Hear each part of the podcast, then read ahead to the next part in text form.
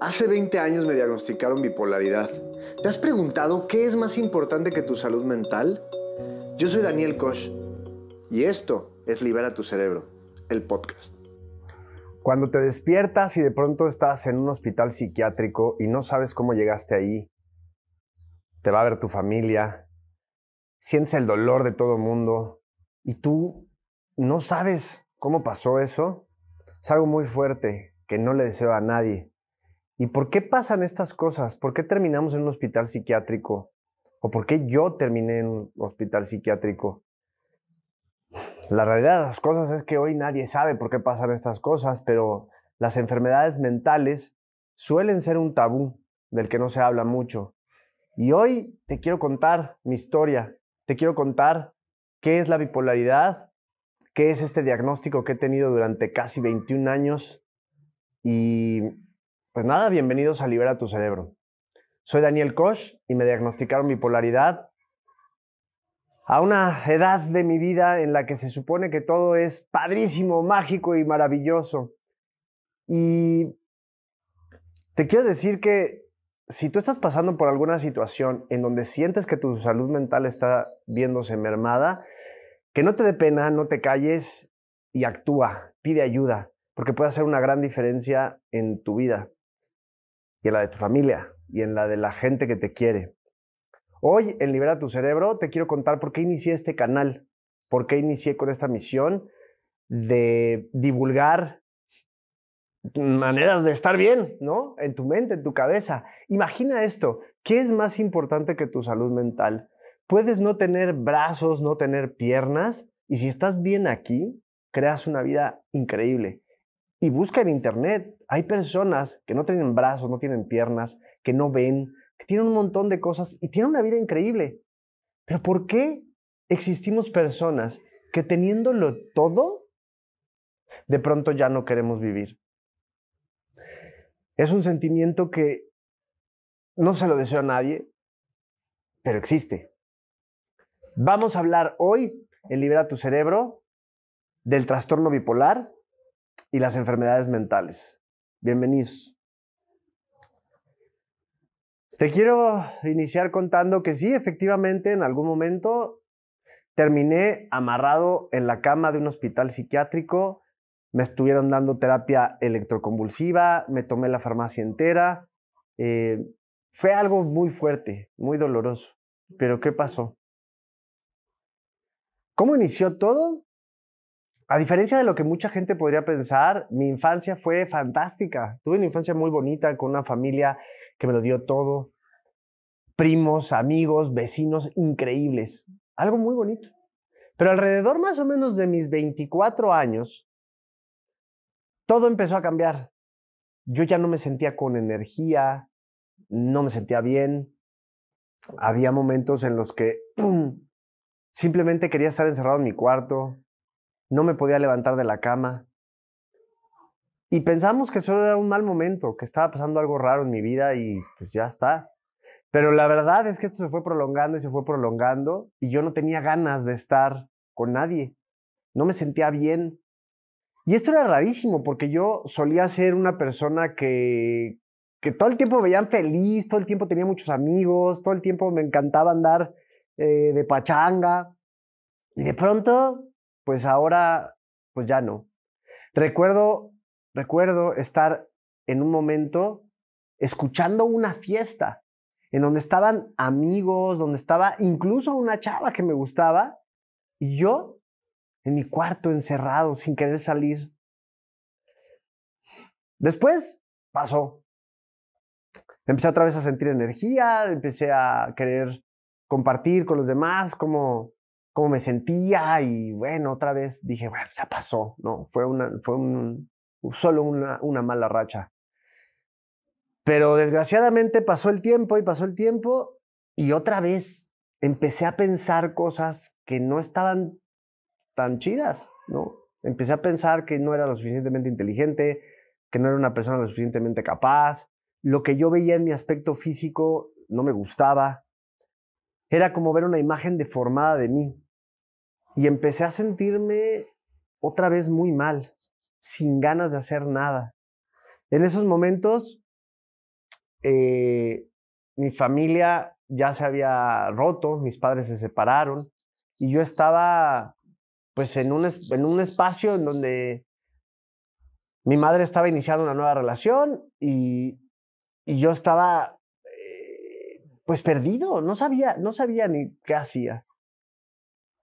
Y muchos de ustedes me han escuchado ya hablar en algunas otras ocasiones de, de, cómo, de cómo es mi vida y cómo me siento y cómo entrevisto gente y platicamos. Y trato de hacerlo lo mejor que puedo estando bien. Pero hoy tengo que confesarles algo, no me siento muy bien y mi, mente no está funcionando como yo quisiera, pero voy a tratar de narrarles lo mejor posible cómo fue eso en mi vida. Me sentía perdido, me sentía que no tenía identidad, no sabía qué quería hacer de mi vida, no sabía, no sabía nada. Y no era uno de estos momentos que, por favor, si tú no conoces lo que es la bipolaridad y no sabes lo que es una depresión bipolar, por favor no juzgues. Primero investiga, pregunta, y ve otros casos de cómo se siente una depresión bipolar porque no, no funciona tu cabeza como tú quisieras y es algo muy desesperante. Pero eh, me sentía en este momento perdido, no sabía qué quería hacer de mi vida, no sabía dónde me quería dirigir, no sabía nada. Y lo único que podía hacer era intentar dar lo mejor de mí. Tenía un grupo de rock, tocaba, tenía un trabajo que era bastante bueno en, en una productora de televisión, hacíamos programas de televisión y la verdad es que todo el mundo podría pensar, wow, Dani tiene una banda de rock, tiene un trabajo padrísimo en televisión y todo, su vida debe de ser maravillosa. La realidad de las cosas es que no. Yo no dejaba de sentirme vacío, triste y no sabía por qué, carajo, si yo me sentía bien. En esos momentos pues yo luché contra esto, traté de ignorarlo, traté de no decir nada. Y lo único que hice fue, en algún momento dije, probablemente necesito cambiar de aires, necesito cambiar mi vida. Y tomé la decisión de, de la Ciudad de México, donde tenía mi grupo de rock, donde tenía un trabajo padrísimo en televisión, pero que no me sentía bien, dejarlo todo atrás y mudarme a Guadalajara, en donde mi hermana vivía. Y así fue. Agarré todas mis cosas, dejé la banda, dejé el trabajo y me vine a Guadalajara. Los primeros días, pues fue emocionante, ¿no? Ver a mi hermana me llenó de alegría, empezar una nueva vida. Eh, me ofreció trabajo mi cuñado en una productora en donde podía yo rentar equipo de visual y, y bueno, pues era iniciar de cero. Los primeros meses todo iba bien y parecía que estaba yo retomando mi vida. Pero inevitablemente después otra vez todo cambió. Y yo no tenía ganas de vivir, me sentía mal. No me di cuenta que me había traído a Dani también. Quise huir de algo que no se puede huir. Y en ese momento yo decía, Dios mío, ¿por qué me siento así? ¿Qué me está pasando? ¿Por qué me cuesta tanto trabajo levantarme? ¿Será que soy un flojo? y me, y me latigaba y me, me juzgaba y, y, me sentía todo el tiempo como muy mal, porque decía, ¿cómo es posible que no tengas ganas de vivir teniéndolo todo?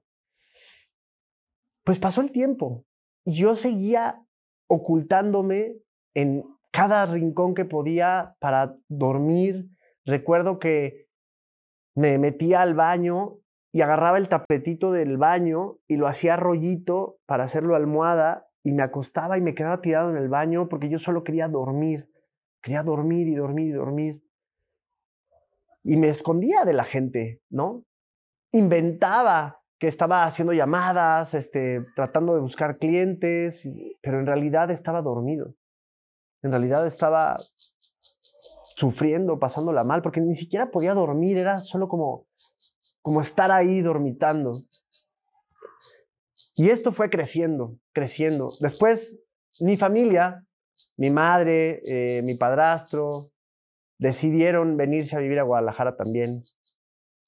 Y luego, poco a poco, toda mi familia decidió venirse a Guadalajara. Mis abuelos que todavía vivían, mi hermano se casó y decidió venir a Guadalajara. Y justo el día de mi cumpleaños, Mi hermano venía muy emocionado porque me iba a ver, íbamos a celebrar. Y ese día yo ya no pude más. Empecé a sentir demasiada ansiedad, empecé a sentir que yo, yo ya no podía estar despierto ni dormido. Y en ese momento todo, todo se empezó a hacer como, como chiquito y, yo ya no sabía qué hacer conmigo. Y la verdad es que entré en una crisis de ansiedad horrible. Y en ese momento se contactó a un psicólogo, ¿no? Mi familia no sabía qué hacer, estábamos teniendo esta situación, eh, mi hijo está incontrolable, tiene, tiene estos síntomas, llévenlo a un hospital psiquiátrico. Lo que estaba pasando en mi cabeza era que yo me sentía agobiado, no quería vivir y me estaba dando mucho miedo de hacerme daño. Me estaba dando mucho miedo de, de hacerme daño.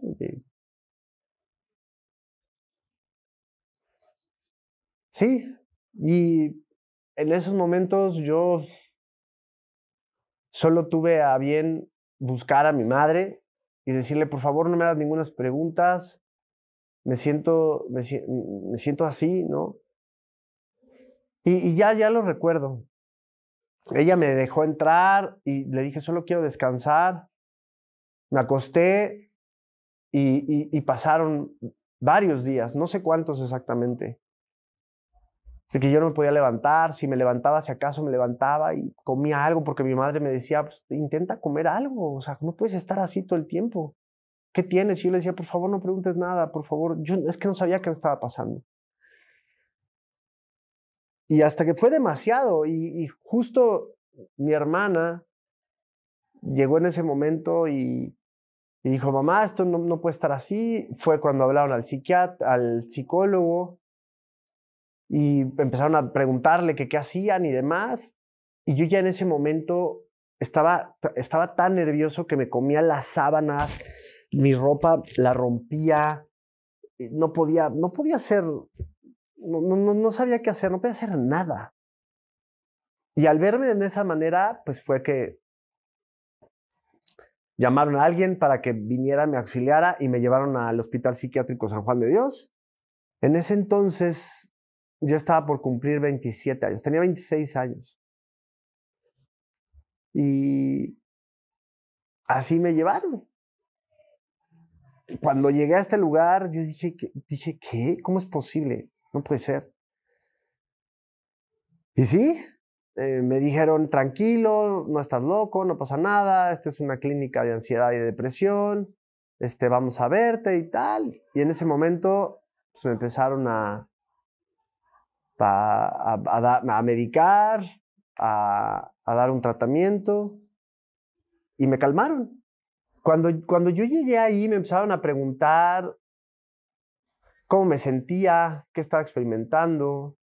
Eh, me, hacían muchas preguntas que la verdad no recuerdo ahorita exactamente qué preguntas eran, pero eran preguntas pues, que eran muy obvias, ¿no? ¿Cómo te sientes? Pues me siento mal, o sea, no puedo tal, ah, no, no recuerdo exactamente qué fue lo que pasó en ese momento, porque yo estaba, eh, ya recuerdo, perdón. Antes de que me llevaran al hospital psiquiátrico, el psicólogo había dicho que probablemente yo no me levantaba de la cama y que tenía una depresión, por lo cual me había, me había mandado un antidepresivo, Paxil. Fue la primera vez que tomé un medicamento psiquiátrico y yo ya estaba tomando Paxil. Pero la verdad es que pues no, no me estaba haciendo nada. Entonces me, me preguntaron cuando yo llegué al hospital qué había tomado, que cómo me había sentido y que no me preocupara, que todo iba a estar bien. Y me empezaron y me dieron más medicamentos. Me empezaron a calmar con, con, con medicamento. Después ya entendí que lo que me habían dado era un ansiolítico con un estabilizador del ánimo eh, y un antipsicótico. No sé por qué, de entrada me dieron medicamentos tan fuertes. Yo me imagino que era porque me habían visto muy mal. Lo que es verdad es que para ese entonces, lo que sí nunca me preguntaron es qué había comido yo, cómo era mi estilo de vida, qué, qué, qué, pensaba yo de mi imagen. Y eso era lo que realmente me, me, perturbaba, ¿no? Que yo tenía pensamientos de mí muy feos, comía muy mal, eh, me desvelaba demasiado, tenía, tenía un desastre en mi vida. Pero bueno, no sé, supongo que eso no fue relevante en su momento, solo me medicaron y de pronto le avisaron a mi hermano que venía en camino a Guadalajara. Tornó hasta el hospital psiquiátrico y pues nada, ahí va a pasar el día. Pero ¿cómo? ¿Su cumpleaños? ¿Qué pasó? Yo esperaba una fiesta y pues no, ¿cuál fiesta? Estaba yo ahí en este espacio sin saber qué estaba pasando en realidad conmigo. Estuve internado aproximadamente una semana en donde me estuvieron observando, me estuvieron medicando, me iban a visitar mis familiares, la persona con la que trabajaba pues iba, iba a verme también y todo el mundo estaba como, ¿qué, pasó con Dani? No querían hablar mucho del tema porque, porque no estaba bien visto, ¿no? Que una persona acabara en un hospital psiquiátrico y que, que estuviera enfermo de sus emociones.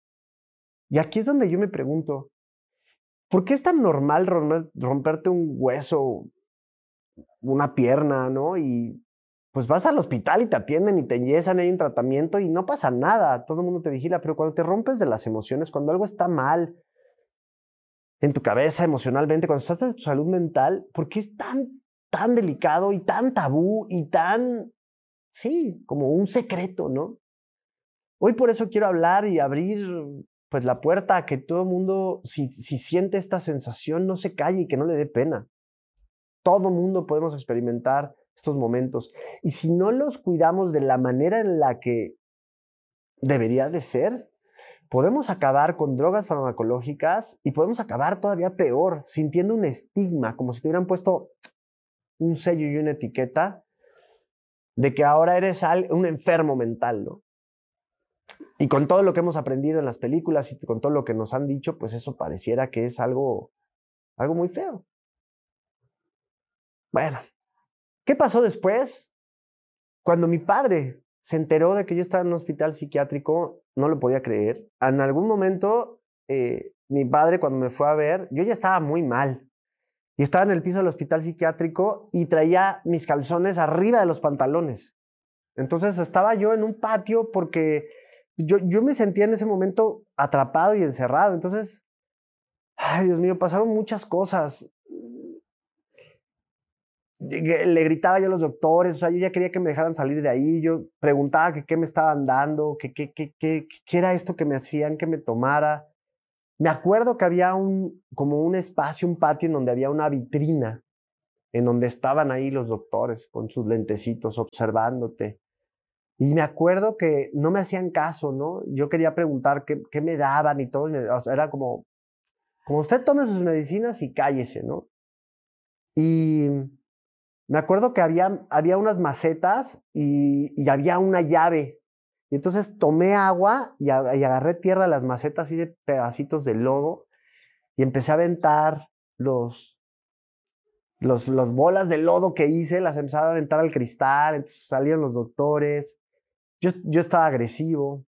Y ahí fue cuando la primera vez que me, me ingresaron a un cuartito donde tenían una cama en donde te amarraban. Y literal, ahí me tuvieron que amarrar y me tuvieron que contener.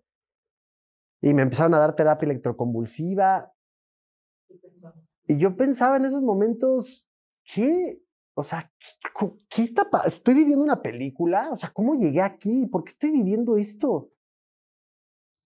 O sea, ¿en qué momento, en qué momento llegué hasta este punto de mi vida. Y no había respuesta. O sea, solo era como, pues estás aquí y ya está. Nadie me informaba exactamente qué era lo que genuinamente estaba pasando en mi cerebro. Solo me decían que había un desbalance químico y que, que yo me callara y que me tomara mis medicamentos y ya está, ¿no? Pero cuando estás en esa posición es muy desesperante. O sea, quieres saber más información, quieres saber ¿Por qué te pasó eso? ¿Qué, te están dando exactamente? ¿Qué hace en tu organismo? Tenía muchas preguntas que poco a poco fue como, como cuando un niño, ¿no? Pregunta, ¿y, por qué el cielo es azul, no? Y, ay, ¿qué más da? No preguntes tonterías, eso creo. ¿Por qué el pasto es verde, no? Y, y no hay, y es como, como, como no preguntes, ¿no? O sea, no tienes edad para eso. me sentía como en esa postura, ¿no? Como tú no vas a entender, ¿no? Y yo tenía mucha curiosidad de genuinamente saber qué me estaba pasando, porque evidentemente no era algo normal. Pero pues no, no, no, no, no había respuestas.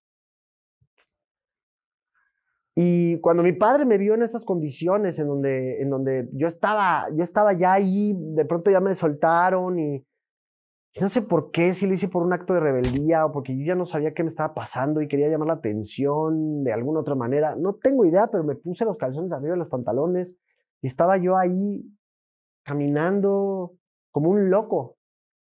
Fue cuando mi padre me vio y decidió sacarme del hospital psiquiátrico, ¿no?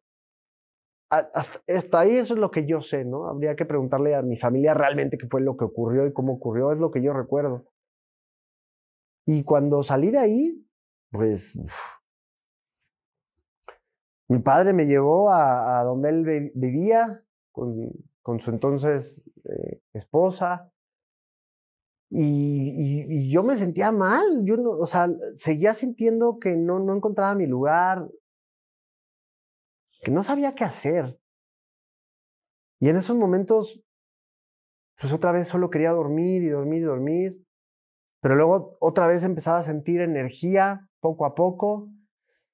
Y de pronto llegaba un momento en el que yo ya quería salir y hacer cosas y conocer otras maneras de, de vivir y, y mi padre trataba de contenerme y me acuerdo que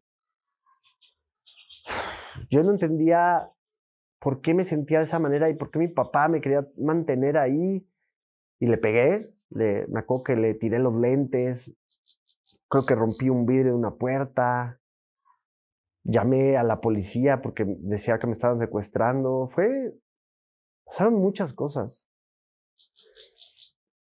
Y fue entonces donde donde mi padre sí dijo, bueno, si, si hay algo mal con, con mi hijo, ¿no? ¿qué está pasando? No me podía contener.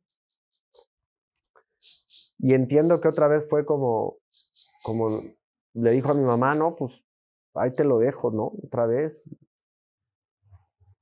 Y volví a casa de mi madre y volví a tratar de estar bien, de estar lo más tranquilo que podía, pero, pero no me podían contener. Y entonces,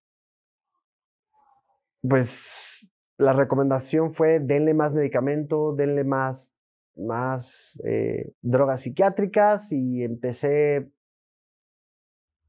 pues empecé por, en un camino en donde yo ya, yo ya no sabía, yo ya no sabía qué iba a hacer.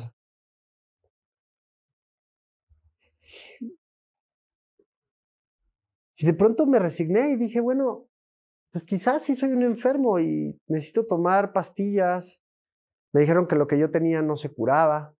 Me habían dado ya muchos diagnósticos porque me habían visto varias personas. En todo este inter mi familia me había llevado a ver a todo tipo de personas, ¿no? Me habían llevado a ver a un homeópata, a un psiquiatra, a otro psiquiatra, pero que trataba con, con, otras metodologías. Me habían llevado a ver psicólogos, incluso a un chamán, a una señora que cuidaba con el poder de la mente y la energía. Me habían llevado también a que me hicieran exorcismos porque probablemente yo estaba embrujado. Me llevaron a todo tipo de cosas, ¿no? Y nada parecía realmente funcionar. Y, en esos momentos llegó un punto en el que pues, me resigné, como me habían dado todos estos múltiples diagnósticos, todos eran maníaco depresivo, depresión clínica, trastorno obsesivo compulsivo, eh, tiene TLP. El último fue, el último diagnóstico que tuve fue esquizoafectivo, que es una mezcla entre la esquizofrenia y la bipolaridad.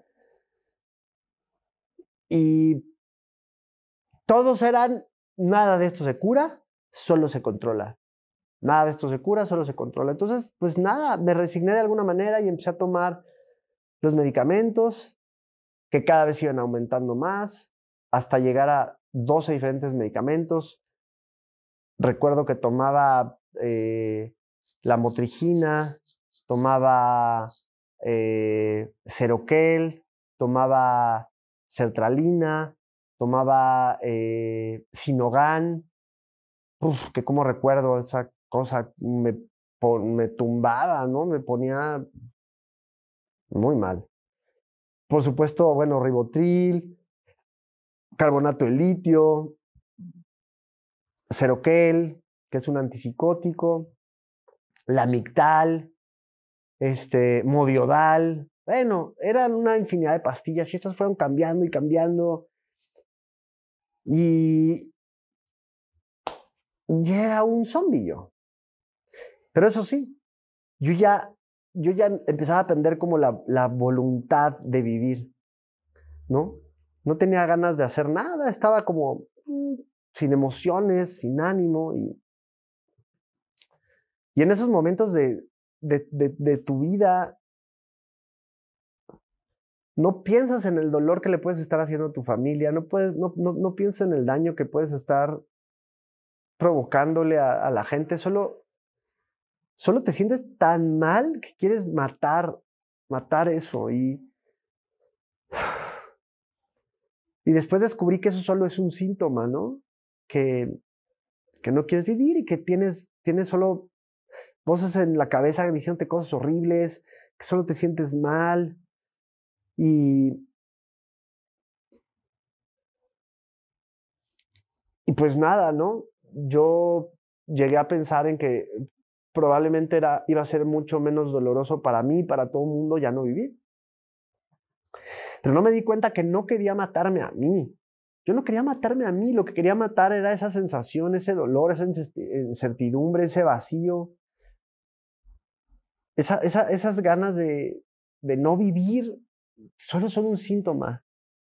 Y pasa, pasa. Tienes que entender que eso va a pasar. Y no porque te estás tomando un medicamento, no porque te están dando un tratamiento farmacológico, sino porque es la naturaleza de cómo funciona a veces la química cerebral por porque te pasaste de lanza, porque dejaste pasar mucho tiempo, porque no pediste una ayuda adecuada, porque no hiciste cambios en tu vida, por un montón de cosas. Pagas la factura, pero hay otras maneras. No tienes por qué sufrir esto si estás pasando por un momento así. Hay otras maneras. Lo he visto una y otra vez. Pero este dolor, esta sensación, me llevó a resignarme en algún momento y a decir, bueno, no me voy a quitar la vida, pero ya tampoco voy a luchar. Solo voy a hacer lo que me digan los doctores, lo que creen que es conveniente para mí y ya está. Y me convertí en un molusco sin vida, en una cosa como un zombie. Hasta que llegó un momento en el que yo no sé si ustedes crean en algo más allá, en Dios, en el universo, en Buda, en lo que ustedes crean, algo me hizo sentir como, Daniel, no puedes, no puedes, seguir, no puedes seguir viviendo así. Y en ese momento mi psiquiatra se desapareció. Y todos mis medicamentos eran controlados. Entonces, yo ya no tenía con qué surtir el medicamento y era... Era horrible, era un pánico con qué voy a hacer, ¿no? ¿Qué, qué está pasando? Y ahí fue cuando dije, no tuve un momento de iluminación y dije, a ver, ¿qué te dijeron que tienes? Un desbalance químico de norepinefrina, acetilcolina, acetogaba, dopamina, serotonina. ¿Qué demonios es eso? Te dijeron que tenías un daño en tu corteza cingulada anterior, que no te funcionaba bien. ¿Qué? Pues a investigar. ¿Qué es el litio? ¿Dónde se produce? ¿Qué es eh, la norepinefrina, qué hace el ácido GABA en tu cerebro. Entonces empecé a buscar, ¿no? Por todos lados. Y aquí fue donde ocurrió algo fascinante. ¿Cuántos años habían pasado antes de que les diga qué ocurrió? 24, 25, 26, 27. Siete años. Siete años de mi vida siete años de mi vida tirado a, a esta situación. Siete años.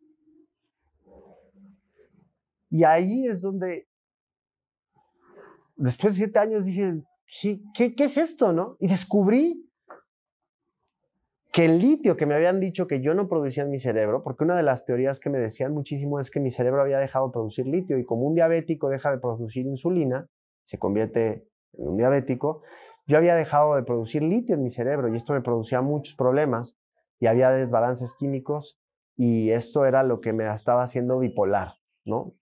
O maníaco depresivo en ese entonces. Pues descubrí que el litio no se produce en ninguna parte del cerebro. Ningún ser humano produce litio. Lo que me habían dicho era una mentira. Y esto explotó en mi cabeza. Explotó en mi cabeza. Y dije, no puede ser posible. Yo no puedo seguir viviendo así. ¿Qué es exactamente el litio? ¿Dónde se produce? Pues en ningún lado. El litio se ingiere. Y claro que afectan muchas cosas, ¿no? Pero no era algo que me condicionara. Porque había personas que se podían hacer una litemia y tener 0% litio y funcionar perfectamente bien. Entonces, ¿qué era realmente lo que estaba pasando? Eran teorías. Teorías muy convenientes, unas con muy buena intención de ayudar a la gente y ver qué fármaco, qué, qué sustancia te puede hacer bien a tu cuerpo, y otras no con tan buenas intenciones. Otras me empecé a dar cuenta que solo tenían un orden de vender medicamento y hacerte dependiente a una sustancia. Entonces, empecé a investigar muchísimo y me empecé a sentir mejor haciendo eso, investigando, conociendo mi cuerpo, viendo qué eran estas sustancias, qué hacían en mi organismo y empecé a aprender varias disciplinas. Y entró mi fascinación por el estudio del cerebro, por, por el estudio de las glándulas, del funcionamiento del organismo, y ahí fue cuando empecé a tomar las riendas de mi vida con una responsabilidad completamente diferente. Empecé a entender que estudiando quién era yo, quién era mi biología y por qué era yo como era, qué eran estos químicos en mi cerebro y qué hacían realmente, empezaba a encontrar muchísimo más paz que con, con cualquier ansiolítico o antidepresivo. Y ahí empezó mi batalla. Y entonces la bipolaridad se caracteriza por tener estos periodos de tiempo en donde no te puedes concentrar, donde no sientes nada y solo son síntomas. Entonces decidí empezar a aceptarlos, es decir, bueno, en estos momentos voy a tener que cuidarme más, voy a tener que llevarme las cosas más tranquilas, voy a tener que cuidar muchísimo mi alimentación, que es algo de lo que nadie me había hablado. Jamás ninguna persona, ningún médico me preguntó cómo era mi dieta empecé a darme cuenta que había alimentación neuroprotectora y que era fundamental. Y me cuidé hasta que llegó otra vez un periodo de tiempo en donde era para arriba. Y ahí podía tener mayor claridad y observar qué alimentación era esa la que yo llevaba. Y la alimentación, pues se componía de pues, comer muchas verduras, de, de tomar jugos, cosas nutritivas, bajarle, no abusar tanto del tema eh, del azúcar y de la comida procesada. Empecé a darme cuenta que el omega 3 era buenísimo para el cerebro, que podía tomar cúrcuma, que ayuda mucho a, a, temas de desinflamación y sobre todo algo que ocurre en la corteza prefrontal cuando estás en depresión es que se inflama y todo sucede más lento. No puedes pensar de manera cuerda, o sea, todo es como, voy a tomar agua, ¿no? Y pareciera que debe de ser algo sencillo, pero cuando estás en depresión piensas, ok, voy a agarrar el vaso, pero ¿cómo lo agarro? Esta es la manera correcta. ¿Y lo que es? Primero lo acerco, abro la boca primero o no.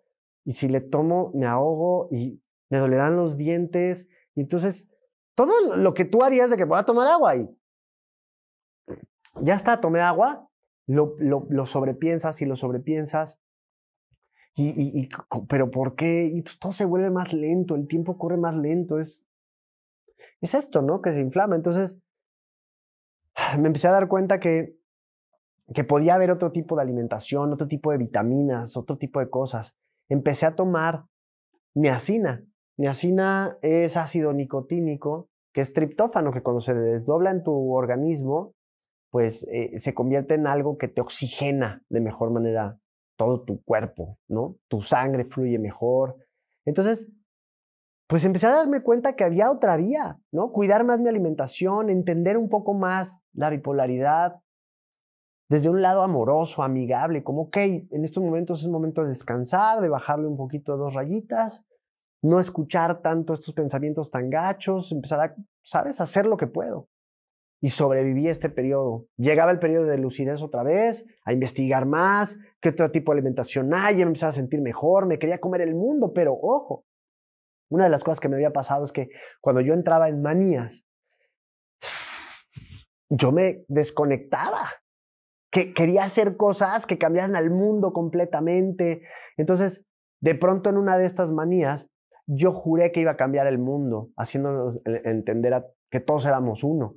Iba a cambiar todos los productos de Coca-Cola por los de Pepsi. Entonces iban a haber latas de Pepsi que decía contiene Coca-Cola y latas de Coca-Cola que decía contiene Pepsi. Sabritas se iba a intercambiar con Barcel. HSBC, ibas a entrar y ibas a ver a todo el mundo con el uniforme de Vancomer. En Vancomer ibas a entrar y ibas a ver a todo el mundo con el uniforme de HSBC porque todos éramos uno, entonces no importaba, y las marcas solo estaban ahí para darnos una imagen y un sentido, pero al final todos compartíamos un planeta, y bueno, yo me iba a ganar el Premio Nobel de la Paz, porque en Navidad iba a haber un desfile de trailers, ¿sabes? Entonces empecé a hacer todo esto y, creé mi, cómo llevar a cabo todo esto. Mi principio era, iba a ser un evento donde el sexo era lo que iba a traer a la gente pero lo íbamos a ver de manera educativa.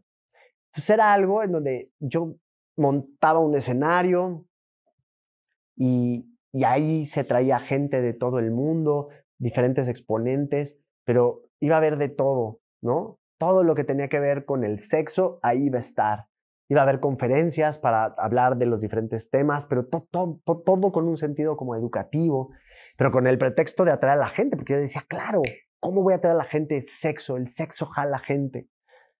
Y se hizo el evento. No me dejaron hacerlo en Guadalajara, pero se hizo en un lugar que se llama, eh, se llamaba el Centro Espectáculos del Río Nilo. Y, y pues ya no era Guadalajara, ya ahí sí había permiso de hacer un evento de sexo. Se hizo el evento, fue mucha gente, fue, fue un éxito, pero yo estaba desbordado y yo no dormía. Entonces acababa la expo y yo quería seguir, vamos a grabar un programa de televisión y yo ya estaba hablando, según yo, con Bono de YouTube y con Nadal Ramones y con no sé quién, porque me estaban patrocinando para hacer, estaba totalmente fuera de mí. Pero la gente me creía, tenía una elocuencia tal, agarraba a la gente de la calle y les daba trabajo, ¿no? Les regalaba dinero a todo mundo y pues claro, todo el mundo me seguía al juego porque porque decían, bueno, pues lo está pagando, lo está haciendo, tiene este evento, pues seguramente algo, algo bueno va a salir de aquí. Y sí, se armó el evento. Fue un evento que duró tres días, con un montaje importante. Yo esos tres días dormí, si acaso, una hora cada día, dormía una hora, y yo, yo pensaba en ese entonces, es que comer y dormir es un lujo humano, realmente no se necesita, porque yo dormía una hora, me levantaba, me sentía bien, me comía un chocolate y vámonos a seguir con el montaje, activar esto, todo. Yo me paraba en el escenario, me daban un micrófono y ¿qué tal? Bienvenidos y las conferencias y vamos a hacer esto y todo y todo tenía este sentido. Yo tenía en mente entrar a los prostíbulos y cambiar los, los, centros nocturnos donde las, las prostitutas bailaban y se desnudaban para que ahora fueran maestras y los niños de la calle iban a tomar clases ahí. Entonces era una manera, y eso iba a generar muchísimo más dinero que, que estuvieran ahí solo, ¿sabes? Vendiendo su cuerpo y, toda mi cabeza era como, yo lo voy a lograr, ¿sabes? O sea, tengo un sentido de que vamos a transformar el mundo y, y esa era la fase uno del plan. Pero de verdad, mi cabeza se desprendió del planeta y yo estaba en otro lugar queriendo hacer esto, entonces iba y daba pláticas aquí, daba pláticas allá, me metía a, los hospitales luego a regalar dinero a los niños con cartitas y les metía un billete, les decía, ánimo, tú vas a poder estar bien. y, mi vida de pronto era incontrolable, ¿no? Porque no dormía, no descansaba. Y pues obviamente todo, toda la gente que estaba alrededor, mis amigos, la gente que estaba en el evento, mi, hermano, mi hermana, todo el mundo dijo, algo no está bien con Dani. Y yo ya empezaba a, a, sonar como un loco, ¿no? Con mis ideas de cambiar el mundo, de, del proyecto de todos somos uno, se va a hacer, y hablaba rapidísimo, y estaba gastando muchísimo dinero, y compraba una cosa y compraba la otra, y, y hablaba yo de mis grandes negocios, y todo estaba siendo bien complicado. Y el dinero, pues obviamente lo estaba sacando de pedir prestado, ¿no? De decirle a la gente, tengo este gran proyecto, mira, patrocinio. Eh, mi padrastro de pronto también, oye, pues sí, métele, invierte en dinero, en equipo, la renta del equipo audiovisual es muy buen negocio. Entonces yo sacaba dinero y sacaba dinero. Y aparte el evento, pues estaba siendo pues, un éxito, ¿no? Entonces la gente pagaba una entrada y había dinero del evento, ¿no?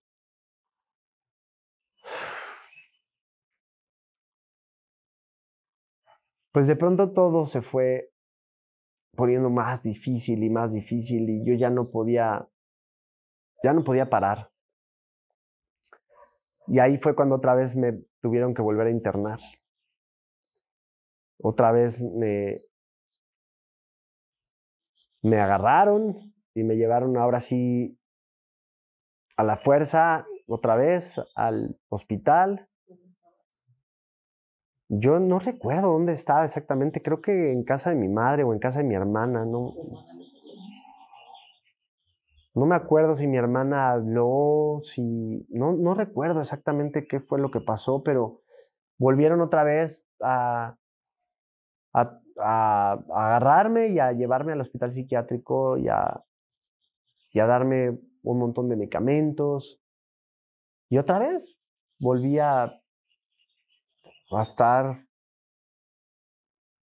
completamente drogado, fuera de mí, sin alma, y ahora veía todo terrible. Y otra vez venía esta sensación de no quererme, no querer vivir, sentirme mal. Pasó la parte de la manía y fueron meses duros de luchar contra no, contra no, no matarme, ¿no? Y esto ya se empezaba a convertir en se empezaba a convertir en un verdadero infierno, un verdadero infierno para mi familia.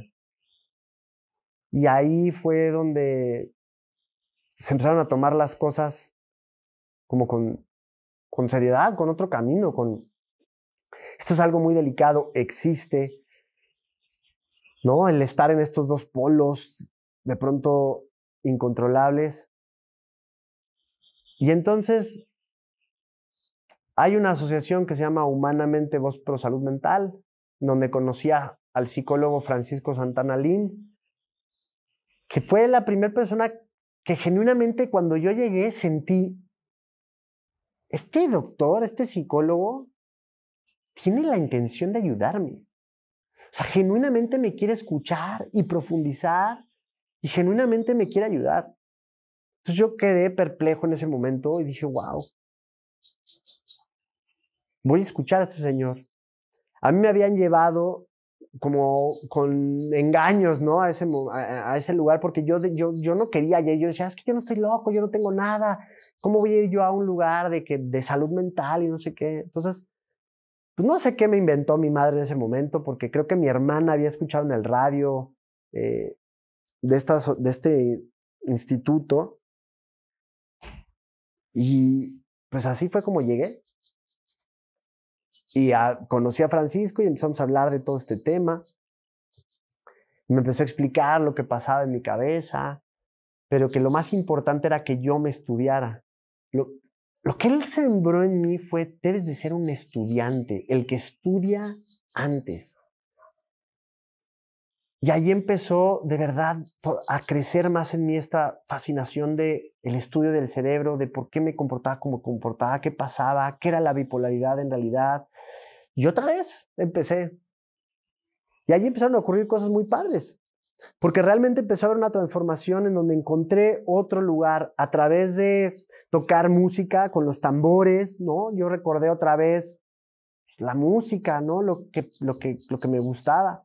Y había un tambor en esa asociación que yo vi de pronto y dije, oye, ese tambor, ¿qué hace ahí? No, pues no, no sabes, ¿por qué sabes tocarlo? No, pues sí. Me puse a tocarlo. Y me acuerdo que ahí hubo una persona que con, diagnóstico de esquizofrenia que se acercó y empezó a conectar conmigo a tocar el tambor. me empezó a ver a los ojos, y, yo tocando con él y empezábamos a, a, conectar ahí padrísimo. Y yo no supe lo que, lo que hice, pero después llegó la mamá de este chico llorando y me dijo, yo no sé qué hiciste con mi hijo, pero llorando con los ojos me dijo, mi hijo tenía años, años que no me veía a los ojos y ahora pudo verme a los ojos. Y ella llorando me lo decía como mucha felicidad y yo lloré y me decía gracias, gracias. Y yo no, pues cuál gracias, gracias a usted, qué bonito. Y ahí dije, oye, ¿y si puedo conectar a través de los tambores? Y empecé a hacer una terapia de tambores. Y empecé a hacer cosas ahí en la institución con más gente que también tenía diagnósticos. Y Francisco siempre estaba ahí como para apoyarme. Y entonces empecé a entrar en otra dinámica de entenderme mejor, de estudiarme mejor. Y me empecé a dar cuenta que esto funcionaba incluso mejor que cualquier pastilla. Y ahí empezó la lucha. Y empecé a darme cuenta que había, que ya era muy marcado y que había periodos en donde yo estaba bien. Era a partir de marzo, ¿no? Mediados de marzo hasta mediados de septiembre. Y después de mediados de septiembre empezaba otra vez mm, al bajón. Y empecé a conocerme y entender estos estados y a ver qué podía hacer para, para ayudar a los demás, para sentirme mejor. Y todo era darle información de calidad a tu cerebro. Liberarlo de estas ideas tontas, ¿no? Liberar el cerebro de, de, de, de aquello que me hacía daño. De conceptos, de creencias, ¿no? Alimentarme bien, hacer ejercicio. Y empecé a construir una vida completamente diferente. Y para esto ya habían pasado tres años más. Y entonces, a partir de mis 33 años, yo decidí que quería cambiar mi giro, porque dentro de mí había como mucha inquietud de, hacer muchas cosas y había iniciado proyectos en donde pues no, no, no, nada se concretaba, ¿no? Trabajé para varias empresas, tuve muchos intentos de trabajo, tuve un programa de televisión, este, y fue, fue una etapa en mi vida de sube y bajas, de, de tratar de lograr cosas que no se concretaban como tal. Y en algún momento entré a la industria de los seguros. Ahí crecí muchísimo. Me forzaron a, a, a entenderme muy bien, a estudiarme muy bien a mí y empecé a darme cuenta que podía ayudar a mis demás compañeros. Porque cuando yo veía a alguien mal, que no estaba bien en ventas, me di cuenta que no era porque fuera un mal vendedor. Me di cuenta que más bien era que no estaba bien consigo mismo, que probablemente había tenido una infidelidad, que no se llevaba bien con sus hijos o que algo emocionalmente no estaba bien en esa persona. me empecé a dar cuenta que yo podía ayudarlos, ¿no? Darles consejos, ¿no? Como que medio coacharlos en el sentido de que, oye, pues esto me ha funcionado a mí, he hecho estas prácticas, todo lo que yo había leído, todo lo que había aprendido, las técnicas que yo había implementado, se las decía y pum, empezaron a sentirse mejor y empezaron a mejorar en ventas. Entonces, wow, me empezaron a, dar, a invitar a, a, dar pláticas y a motivar gente y me empecé a sentir muy bien haciendo eso. Entonces decidí hacer una pausa y prepararme, ¿no? De mis 33 años a mis 35 años no hice nada más que empezar a estudiar a profundidad el cerebro, las glándulas, eh, los diferentes tipos de seres humanos que existimos.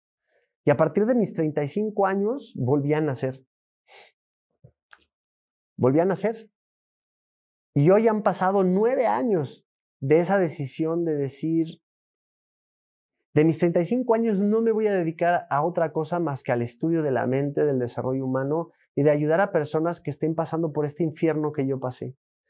No les voy a mentir, sigo experimentando como hoy les comparto, momentos de, depresión, ¿no? Sigo experimentando este, estos, estos periodos, pero ya los entiendo mucho mejor. Eh, podría decir que de alguna manera me di cuenta que es como una gripa, ¿no? La gripa no es que es incurable, no. No.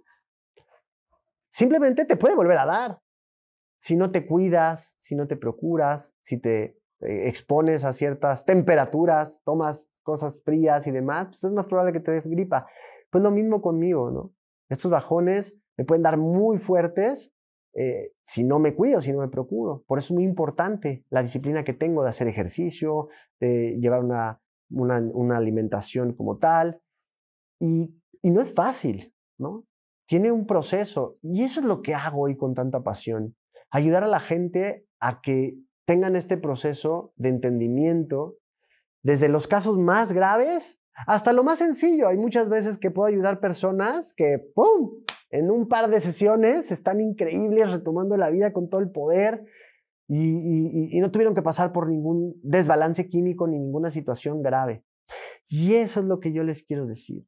Este canal tiene ese propósito de que encontremos este punto en donde interceptemos el proceso de sufrimiento brutal que tiene que caer la persona en medicamentos y en tratamientos horribles y poderlo estabilizar y decir, ahora esta persona va a estar sana.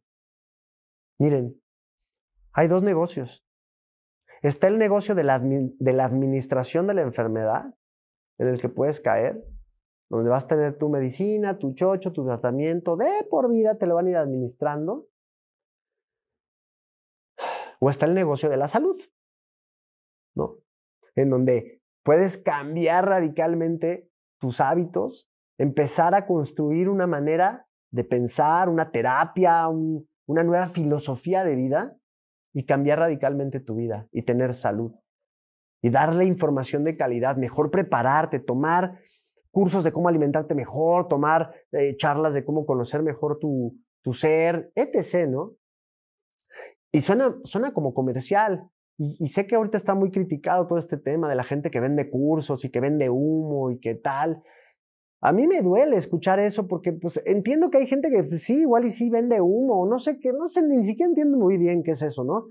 Pero lo que sí sé es que yo tengo la inquietud de, de genuinamente compartir experiencias y información de calidad que tú puedas tomar y que puedas, que puedas crecer a través de eso y que te haga bien.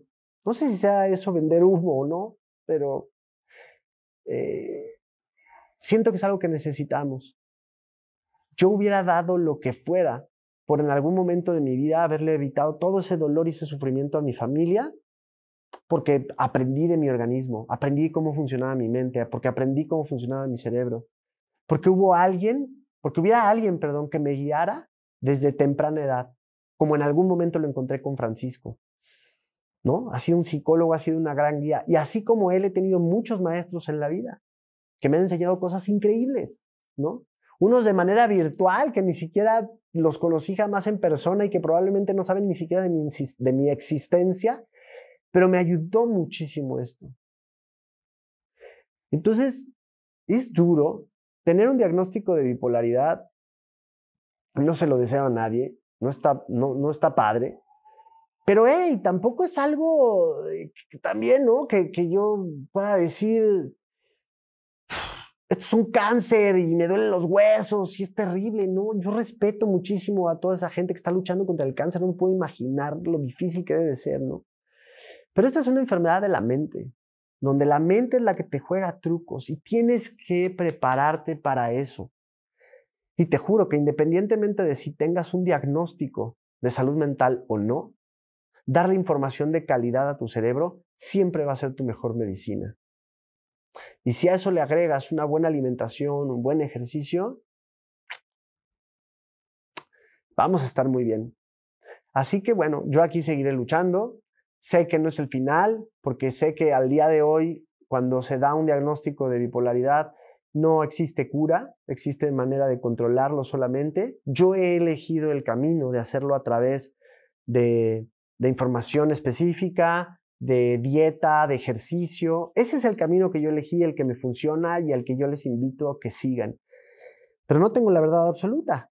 Habrá quien necesite medicamento, habrá quien está llevando una vida increíble con, con un fármaco y tal, y qué bueno, ¿no? A mí no me fue bien así y la gente que yo he conocido no le ha ido bien así. Entonces, bueno, pues es lo que a mí me tocó vivir, es, es, es lo que yo quiero compartirles y voy a estar realmente muy comprometido en invitar gente, en seguir hablando de tips de salud mental para que podamos todos liberar nuestro cerebro independientemente de lo que estemos viviendo tener una vida increíble, porque sí se puede. Quiero cerrar esto con la historia feliz, porque dirán, híjole, pobre cuate, ¿no? O sea, todos estos años de estar en hospitales psiquiátricos, de estar internado en clínicas, porque créanme que se los estoy contando como me acuerdo, pero probablemente estoy omitiendo muchos datos, ¿no? Muchas situaciones que quizá no me toque a mí contarlas, eh, le tocará a mi familia. Coméntenme si les gustaría eh, que mi familia de pronto viniera y platicara cómo, cómo, qué vivió conmigo y todo, porque yo, lo que yo les platico desde mi perspectiva, probablemente de pronto no llegue aquí mi madre, no mi hermano, y, cuente otra historia. Mi hermana, me encantaría invitarla, pero pues eso, eso también fue algo que no les he contado también en algún momento de mi vida, cuando yo empecé a sentirme muy bien. Este, mi, hermana, mi hermana murió y, y pues eso fue duro, ¿no? O sea, fue, fue la, la persona que siempre me decía, te admiro hermano, eres un chingón. Y cuando yo estaba tirado ahí en esa cama que no me podía levantar, ella iba y hacía así sus manitas y, me daba energía. me decía, tú puedes y levántate. Y, cuando ella empezó a, verme que me, empecé a dedicar a ayudar a más personas, era bien bonito sentir todo ese orgullo que sentía por mí. Y después de dos años de yo estar bien atendiendo gente y todo, pues ella murió, ¿no? Este, entonces, bueno, pues ella no les podrá contar cómo fue esto, pero pues sí está mi hermano, mi cuñada, mi cuñado, mis sobrinos, mi madre, mi padrastro, mi papá también ya murió. Este, y créanme que fueron momentos en que yo pude enfrentar de una mejor manera porque tenía información chingona en mi cabeza. Y hoy entiendo la muerte desde otra perspectiva, ¿no? Las cosas no significan nada, tú le das un código de interpretación a las cosas y, la metodología que, he podido abrazar y, y, es mi pilar fuerte me ha permitido realmente entender la vida desde una perspectiva bien diferente. Entonces hoy, donde quiera que esté mi hermana, mi padre y toda la gente que quiero y que amo que ya se fue, pues, sé que, no sé, se siente la energía completamente diferente, se puede enfrentar la vida ante lo que sea completamente diferente cuando entiendes que las cosas no significan nada y que tú las estás interpretando todo el tiempo y que eso está en tu control, sin importar qué sea. Y habrá momentos difíciles en donde de verdad habrá veces que no te puedes levantar. Está bien.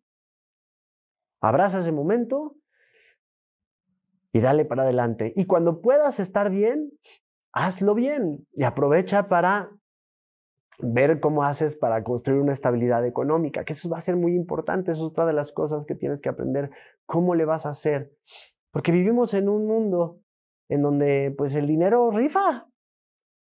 Y yo soy muy afortunado en el sentido de que tuve una familia que me apoyó y todo, quizás tú no, y le tendrás que fregar en algún momento a ver otra manera de construir dinero y de poder hacer cosas, ¿no? Créeme que hay maneras. Cuando estamos bien, a trabajar, a generar eh, dinero, a generar eh, cosas de valor que nos den tal. Y sí se puede. Y cuando no, bueno, pues no. Y ahorrar y, a, y administrarte de una manera diferente, pero sin sufrirlo. Entonces, bueno, sé que hoy ha sido un episodio diferente porque solo te he contado mi historia, pero espero de verdad estar comprometido siempre acá, invitando gente, hablando de temas que te puedan ayudar a cómo salir de acá. Pero por favor escríbeme, ayúdame a que esto sea algo que le ayude a todo mundo. Dime qué quieres saber en específico y yo te puedo ayudar a investigarlo, a verlo. si mi familia puede venir acá un día, si ustedes quieren y yo les platico, pues que vengan y que nos cuenten los que todavía siguen en este planeta, vivitos y coleando, pues que vengan y que nos cuenten cómo ha sido vivir con, conmigo, qué ven en mí y demás. Y si esto sirve para darte esperanza y para apoyarte, por favor, compártelo. No sabes a quién le puede llegar esto en algún momento que, que, que, le, que, le, pueda cambiar la vida. Ah, porque con esto quería cerrar, con la parte bonita. No ha llegado la parte bonita. La parte bonita es eh, que yo creí que jamás iba a poder hacer una vida como tal, ¿no? Y, tener una relación estable y, sentirme feliz y pleno a pesar de estar en una fase depresiva, ¿no? Yo creí que nadie me iba a querer así. Pues, ¿Quién chingados va a aguantar una persona con estas desvariantes y demás? Y sí existe, pero te tienes que querer primero un chingo tú. Tienes que primero trabajar con ti, sentirte que tú eres la mujer más chingona del mundo, el hombre más chingón del mundo. Te tienes que amar tanto tú, encontrar un valor impresionante en ti y de verdad llegará alguien en tu vida que va a decir, oye, yo veo ese valor en ti, que te va a querer. Porque hoy les puedo decir que llevo ya más de un año con una relación súper estable, súper bonita, con alguien que me apoya, que está conmigo al 100 eh, y se siente increíble, ¿no? No es un requerimiento tener esperanza, te lo juro. Yo no tuve esperanza, no tenía esperanza. Dije, nunca voy a construir nada chingón en mi vida, nunca. Nunca voy a tener alguien que me quiere, nunca. No, no tenía esperanza. No es un requerimiento porque sé que probablemente estás ahí sin esperanza diciendo, no, no es posible. A mí me rompieron el corazón y yo ya no quiero seguir adelante. No sé por qué has pasado, pero créeme que yo he estado en momentos en donde he creído que no hay manera de construir una vida chingona. Y hoy estoy con el amor de mi vida, teniendo una vida increíble, eh, sintiéndome más apoyado que nunca en mi vida. Y todo lo demás fue pura práctica. Todo lo demás fue pura práctica. Y ahora viene la verdadera ah, cosa en la vida. La verdadera felicidad, de esta cosa que dices, ah, de verdad, vale la pena que no te rindas, porque viene lo mejor. Así que, otra vez, no me quiero alargar más. Pero te lo digo, aguanta, aguanta, porque no sabes qué es lo que te espera. No sabes de verdad lo que puede haber del otro lado, el amor de tu vida, la vida que querías, la familia que tal. Yo hoy ya no tengo una familia, tengo dos familias, ¿no? La pareja que creé, mi novia, tiene una familia increíble que no tienes una idea cómo me cuida, cómo me trata, cómo me comprende, el respeto y el amor que hay es brutal. Estuve en el infierno y de verdad hoy empiezo a encontrar el cielo, incluso con depresión. Así que discúlpenme si hoy me vieron un poco diferente, pero pues estoy en la, fase pachichi, apachurrado. Si tú estás pasando por ahí, aguanta. Te mando un abrazo, lloro, lloro contigo, entiendo tu dolor, sé lo que es esto, que a veces dices, ¿por qué teniéndolo todo me siento tan vacío? Bueno, solo es un truco de tu mente. Así que escríbeme si quieres que te hable de algo en específico y, y nada, ya me voy a callar. Esto fue Libera tu cerebro y espero verte en otro episodio muy pronto. O verte o, o que me escuches o ya no sé ni qué cosa, pero bueno, aquí estamos haciendo lo mejor que se puede. Adiós.